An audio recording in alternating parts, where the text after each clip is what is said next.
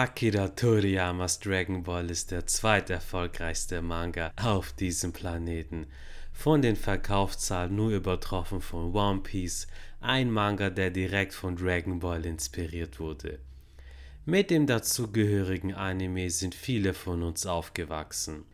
Ohne Dragon Balls fundamentalen Einfluss würde es kein Naruto, kein Bleach, kein Hunter x Hunter und so viele andere Fighting Shonen Serien geben.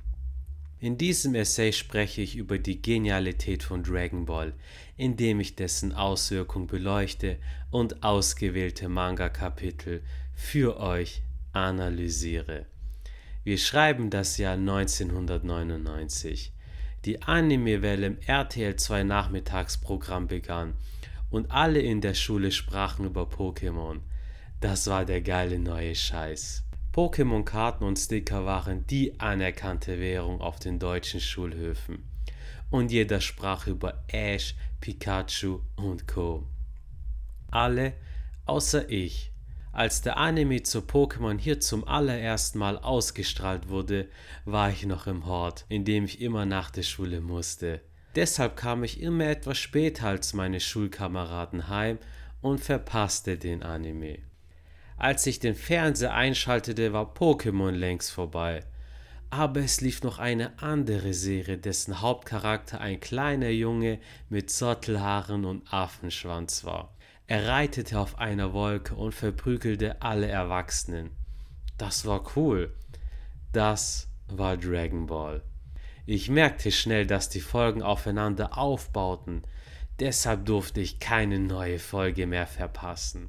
Und damit brach das große Anime-Zeitalter an.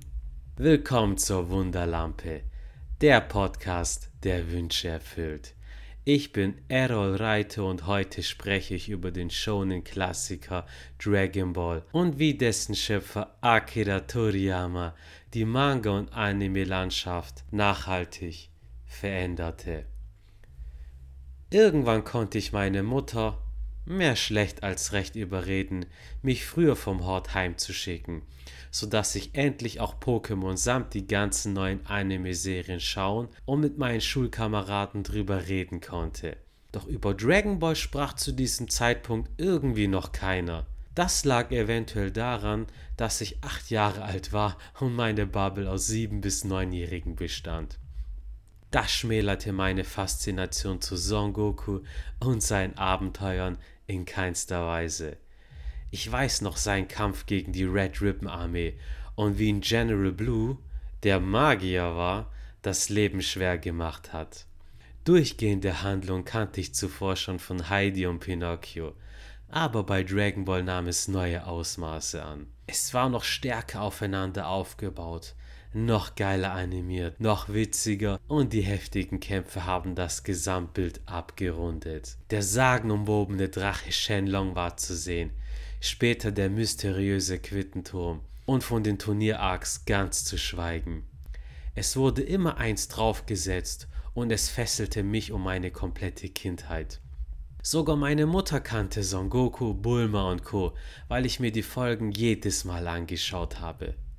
Ich fand es jedes Mal aufs Neue so witzig, wenn wieder ein großer, muskulöser, trollender Typ kam und Son Goku kurz mal platt gemacht hat. Diese Art von Humor trifft den Nerv jeden Kindes. Das änderte sich jedoch, als Tau Bai kam.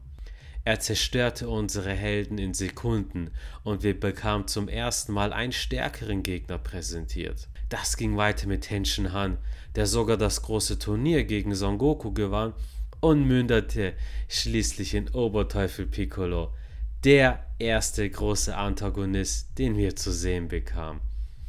Zu dieser Zeit war es längst um mich geschehen. Dragon Ball war für mich ein Magnum Opus. Doch das alles wurde 2001 getoppt, als auf einmal ein neuer Anime namens Dragon Ball Z angekündigt wurde. Ich weiß noch, wie ich als Zehnjähriger die Vorschau dazu auf RTL 2 gesehen habe. Die Charaktere waren alle älter. Raditz mit seinem typischen Scouter war zu sehen und der generelle Artstyle war ein anderer. Es wirkte alles erwachsener. Sogar die neue Sendezeit war abends und es war auch noch eine Fortsetzung zu meinem Lieblingsanime. Ich habe jede Folge von Dragon Ball Z verschlungen und am nächsten Tag mit meinen Schulkameraden darüber geredet. Im Hort war es Thema Nummer 1. Selbst unser Klassenlehrer hat's geschaut. Was ich besonders geliebt habe, die Handlung ist nie stehen geblieben. Die Charaktere sind mit ihren Abenteuern und Kämpfen gewachsen. Es gab kein Status quo. Und es war so unendlich spannend, den Fortlauf der Geschichte zu folgen. Die Saiyajins, Namek, Freezer, Super Saiyajins, Future Trunks mit seinem Cyborg samt Cell und natürlich Fusionen. Jeder neue Arc war noch größer als der vorherige und Dragon Ball Z hat den Begriff Superlative komplett neu definiert. Ich liebe es noch heute, ausgewählte Szenen anzuschauen, nur um mich dabei zu erwischen, wie ich erneut einen kompletten Arc schaue, weil mich Dragon Ball Z nach wie vor in seinem Band zieht. Die Genialität von Dragon Ball ist die Kreativität dessen Schöpfers Akira Toriyama zu verdanken. Um das zu verdeutlichen, möchte ich zurückgehen in eine Zeit vor Dragon Ball Z mit Super Saiyajins, Power Levels und Scoutern. Ich werfe einen Blick darauf, wo alles begann. Im Original-Manga. Der Grund, weshalb wir über den Manga reden, ist, weil ich beleuchten möchte, wie großartig Toriyama Sensei ist, ein Manga zu zeichnen. Der Dragon Ball Zeichner Akira Toriyama war schon mit seinem zuvor erschienenen Manga Dr. Slump sehr erfolgreich und mit Dragon Ball entschied er sich für einen anderen Weg. Er kombinierte die Comedy-Elemente aus Dr. Slump mit asiatischer Kampfkunst, die er aus seinem Kung-Fu-Film liebte, und gestaltete eine durchgängige Handlung womit er deutlich mehr Dynamik in die Story einbrachte. Toriyama Sensei orientierte sich am Anfang von Dragon Ball auch noch lose an die chinesische Geschichte, die Reise nach Westen, was an dem Kleidungsstil der Charaktere, der Aufbau der Welt und Son Goku selbst zu sehen war. Er ist nämlich an den Affenkönig Son Wukong angelehnt. Davon kommt auch die Idee vom charakteristischen Affenschwanz. Versetzt euch mal ins Japan Anfang der 1980er Jahre zurück.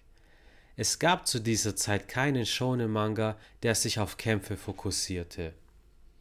Am ehesten würde da noch Fist of the North Star zutreffen, der jedoch mit aktuellen Fighting Shonen Manga wenig gemeinsam hat. Zu dieser Zeit zeichnete Akira Toriyama noch viele Kurzgeschichten und sein erster Manga, der wöchentlich ein neues Kapitel herausbrachte, war Dr. Slump.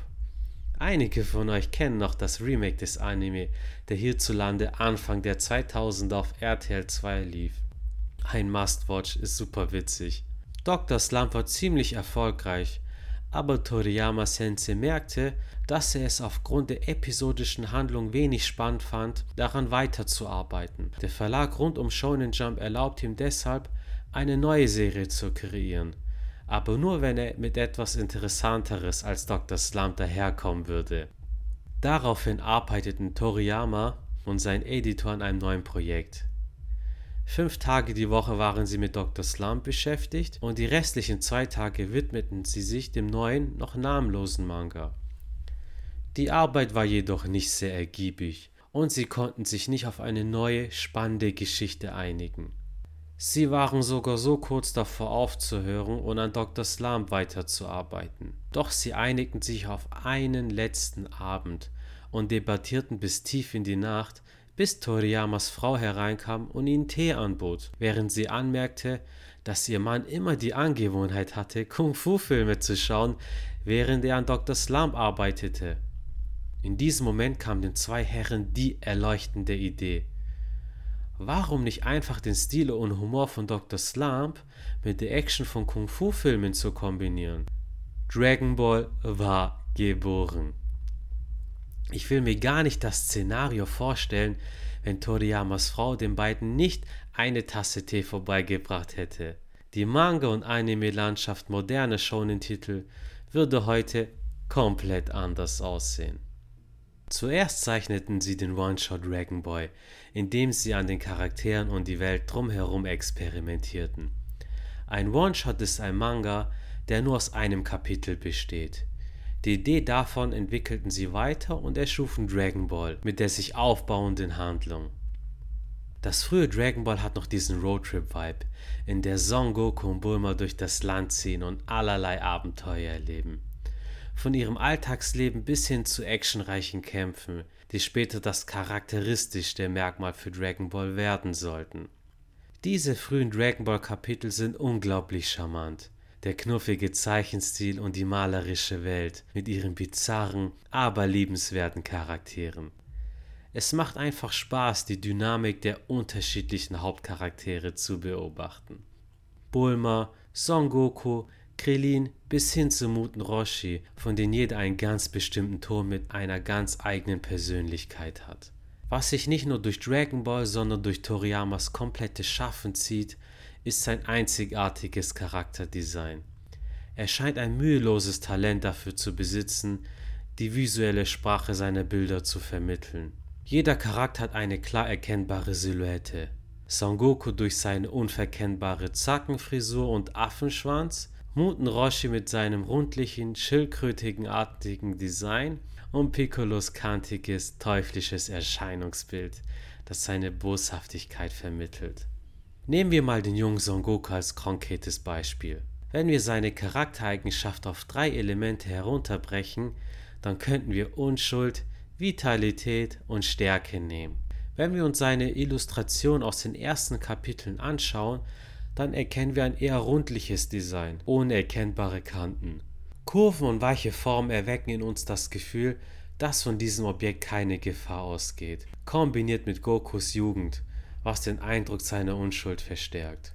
Aus diesem Grund empfinden wir Babys oder Welpen als süß, und dieses Konzept ist die Basis jeden guten Charakterdesigns. Seine zackigen Haare signalisieren, dass er eine wilde, energiegeladene Ader hat. Stellt euch mal Son Goku mit einem runden Topfschnitt vor. Dadurch würde er deutlich langweiliger erscheinen. Durch die Art und Weise, wie seine Posten und Actionsequenzen gezeichnet sind, wird seine Stärke vermittelt. Er steht da in Kampfstellung und breitem Stand, das Gewicht gleichmäßig auf beide Beine verteilt, kombiniert mit kontrollierten Schlägen. Trotz seiner geringen Größe wirkt er stabil. Wenn Son Goku kämpft, hat man jedes Mal diese wundervolle David gegen Goliath Ästhetik. Das geht weiter mit zahlreichen Maschinen Dragon Ball. Normalerweise werden Maschinen kantig dargestellt. In Dragon Ball sind sie jedoch weich und rundlich gezeichnet, wirken sogar fast süß. Das rundet das angenehme Gesamtbild ab. Das steht ganz im Gegensatz zu dem starren, kantigen Look, den man später in der Dragon Ball Z-Ära hat. Aber darauf komme ich später noch zu sprechen. Schaut euch mal die Videospiele wie Dragon Quest Chrono Trigger oder Blue Dragon an. Man erkennt Toriyamas ausnahmslosen Zeichenstil sofort und das ganz ohne Scouter. Schöne Zeichnungen allein machen einen Manga nicht großartig. Gerade bei einem Action-Manga wie Dragon Ball ist die Bildkomposition mindestens genauso wichtig. Nehmt einen Dragon Ball Manga eurer Wahl zur Hand und blättert beispielsweise zu dem großen Turnier.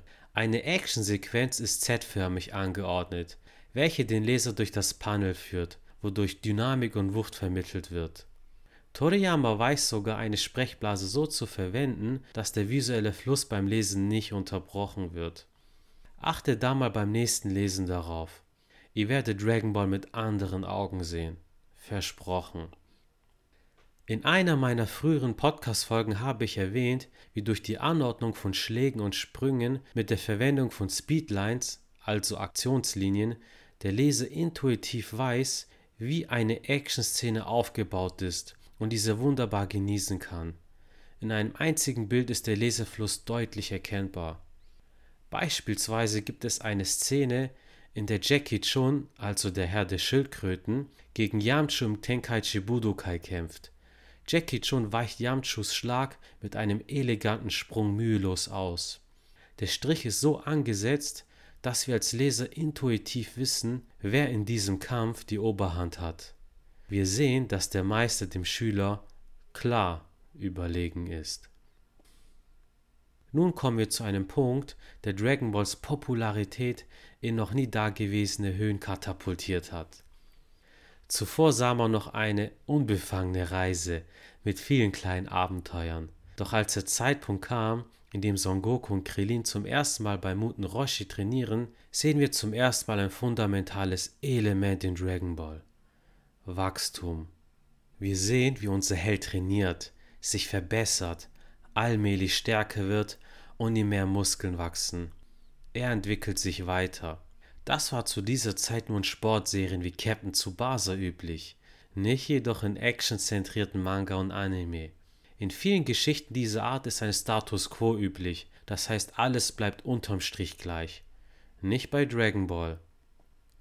Die Charaktere entwickeln sich konstant weiter und das ist der Reiz, den Dragon Ball für mich ausmacht. Ich sehe eine Progression und jede Episode, jedes Abenteuer, jedes Training und jeder Kampf wirkt sich auf die Figuren und die Gesamthandlung aus. Es gibt kein Status quo.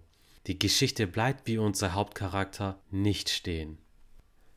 Unser Held war den Herausforderungen oft nicht gewachsen und ihm wurde der Hintern versohlt, aber er trainierte und verbesserte sich.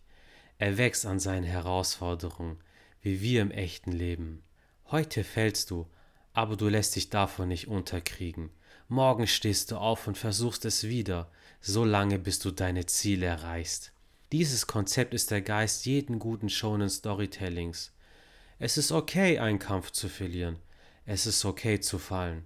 Das Einzige, was zählt, ist, morgen aufzustehen und es nochmal zu versuchen. Du kannst alles erreichen, zu was du dich berufen fühlst.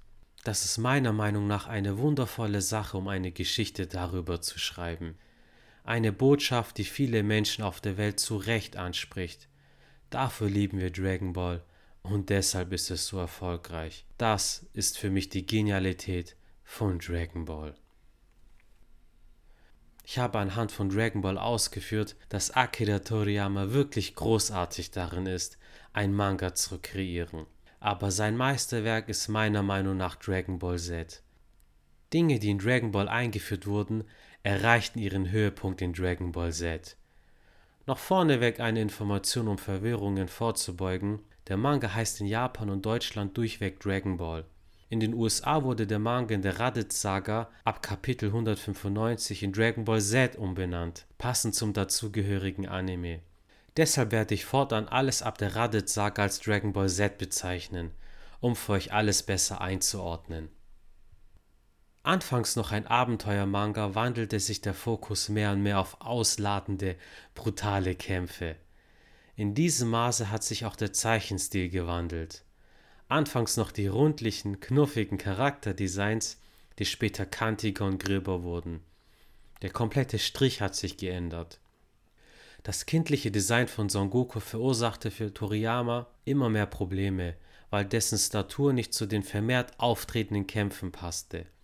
Deshalb entschied er sich, Son Goku erwachsen werden zu lassen, was wiederum zum Grundkonzept von Dragon Ball passt. Unser Held hat nun längere Arme und Beine, damit die Kämpfe noch besser aussehen und sich organischer anfühlen. Ein unglaublich wichtiges Element für das visuelle Medium Manga.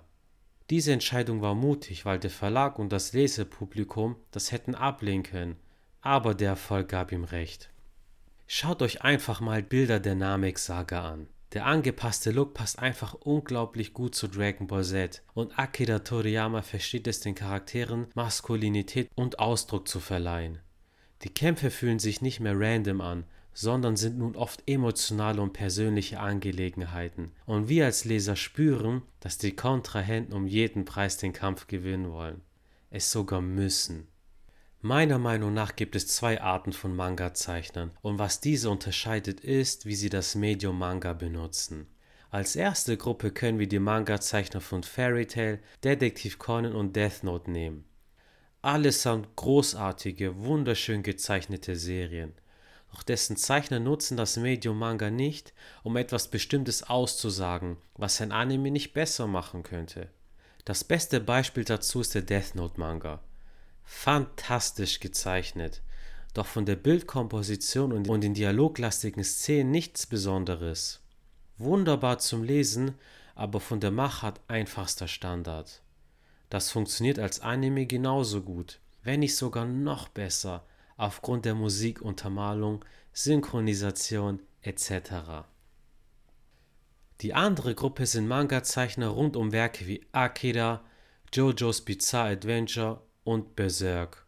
Deren Zeichner nutzen Elemente der Bildkomposition, die für das Medium Manga einzigartig sind und sich nicht ohne weiteres adäquat als Anime umsetzen lassen. Diese Künstler verstehen die Techniken hinter Seitenlayout, Paneling und Bildkomposition. Sie wissen, wie sie diese Techniken kontrollieren müssen, um die Aufmerksamkeit des Lesers auf gewisse Aspekte zu lenken und durch die Seite zu führen. Schlagt eine beliebige Seite des Manga Akira auf. Ohne Kontext wisst ihr intuitiv, was passiert und was der Zeichner euch in diesem Moment vermitteln möchte. Genau wie bei Dragon Ball. Toriyama Sensei sagte selbst eins in einem Interview, du verstehst den Inhalt bis zu einem gewissen Grad allein durch die Bilder. Wörter sind nicht mehr als ein Zusatz zu diesen. Lasst diesen Satz mal auf euch wirken. Es gibt eine unsichtbare, führende Sprache in Manga.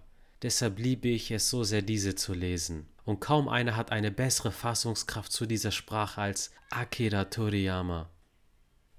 Was Toriyama so besonders als Mangaka macht, ist seine Fähigkeit, diese visuellen Geschichten durch seine Kämpfe zu erzählen und Action durch Comics darzustellen. Nehmen wir als Beispiel mal den Kampf von Super Saiyan Vegeta gegen Imperfect Cell. Cell haut Vegeta eine rein und Toriyama verwendet eine komplette Seite, um Vegetas Reaktion darzustellen. Durch solche Kniffe wird die Stimmung in Kämpfen noch besser vermittelt. Show, don't tell ist ein Sprichwort in der Filmbranche und Toriyama versteht es, Emotionen allein durch Zeichnungen zu vermitteln, ganz ohne Dialog. Wenn Leute Action sehen wollen, dann schauen sie sich für gewöhnlich einen Actionfilm wie Terminator, Fast and Furious oder Transformers an. Doch Bewegung war schon immer ein großer Teil von Toriyamas Arbeit. Das macht den Manga zu einem Must-Read für Actionfans. Ich habe vorhin drüber gesprochen, wie gut Bewegung in Kampfszenen von Dragon Ball vermittelt wurde. Doch dessen Höhepunkt kam mit Dragon Ball Z. Ein großer Unterschied ist nun, dass nahezu jeder Charakter die Fähigkeit zum Fliegen hat. Das hieft die Kämpfe im wahrsten Sinne auf neue Höhen. Im modernen Hollywood, wie zum Beispiel bei vielen Superheldenfilmen, haben Actionszenen in der Luft weder Durchschlagskraft noch Wucht und sehen auch nicht schön aus. Das ist bei Dragon Ball Z anders, sowohl im Anime als auch im Manga. Die Charaktere können sich an einem kreisrunden Winkel von 360 Grad angreifen und Toriyama schafft es in seinem Manga durch multisequentielle Bildkompositionstechnik diese Actionszenen dynamisch und wuchtig wirken zu lassen. Ein gutes Beispiel dafür ist der Kampf von Vegeta gegen Raccoon auf Planet Namek. In einem Panel nutzt Toriyama Vegetas Energiespur, um unser Auge durch die Seite zu führen. Wir sehen, wie Vegeta einen Schlag austeilt, der in Recoums Gesicht explodiert, der unser Auge zum nächsten Panel führt, wo wir anhand von Vegetas Energiespur sehen, wie er hinter den kollabierenden Recoom fliegt und ihn erneut attackiert.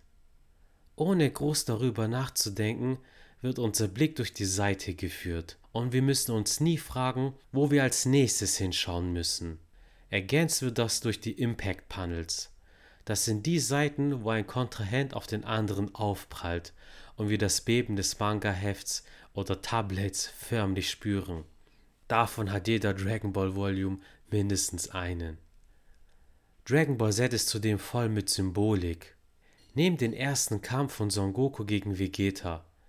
Vegeta ist hoch oben in der Luft und will gerade die Galley Gun abfeuern. Der einzige, der zwischen der Erde und Vegeta steht, ist Son Goku, der mit letzter Kraft eine Kaioken kombiniert mit seinem Kamehameha einsetzt. Allein dieses Panel sagt alles über den Impact dieses Kampfes aus. Meiner Meinung nach erreicht Dragon Ball Super diesen Impact nicht. Die Story stammt zwar von Toriyama, aber die Zeichnungen entsprengen der Feder von Toyotaro und seine Panels sind ohne Dynamik. Ihm fehlt das gewisse Etwas, das Akira Toriyama innewohnt. Dragon Ball Super sieht zwar aus wie Dragon Ball, fühlt sich aber nicht so an. Egal welche Version ihr von Dragon Ball und Dragon Ball Z geschaut habt, Ich finde, dass jeder Fan zumindest mal ein paar Blicke auf den Manga geworfen haben sollte, denn hier wird der Funke entfacht, der so vieles beeinflusst hat. Dragon Ball hat so viele Manga-Zeichner inspiriert und unzählige Serien beeinflusst. Durch Dragon Ball habe ich mit Fitness und Kampfsport angefangen. Und wenn ich mal wieder gar keinen Bock auf das Gym habe, dann schaue ich mir einen Dragon Ball Z-Kampf an. Das ist Motivation pur. Das ist die Genialität von Akira Toriyamas Dragon Ball. Leute, habt ihr Dragon Ball gelesen oder geschaut und was ist eure Meinung dazu? Mögt ihr lieber das klassische Dragon Ball mit dessen Abenteuerfeeling, das actiongeladene Dragon Ball Z oder seid ihr sogar der Meinung, dass Dragon Ball Super ein verkanntes Meisterwerk ist?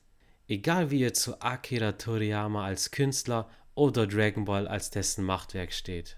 Schreibt mir eure Meinung unbedingt auf Instagram unter dem Hashtag Frag die Lampe. Hinterlasst mir auch gerne eine 5-Sterne-Bewertung auf iTunes. Das hilft mir nämlich dabei, dieses Projekt für euch am Leben zu erhalten. Vielleicht rede ich auch noch irgendwann mal über den ungeliebten Stiefsohn Dragon Ball GT. Würdet ihr euch das wünschen? In diesem Sinne, sucht die sieben Dragon Balls. Banzai.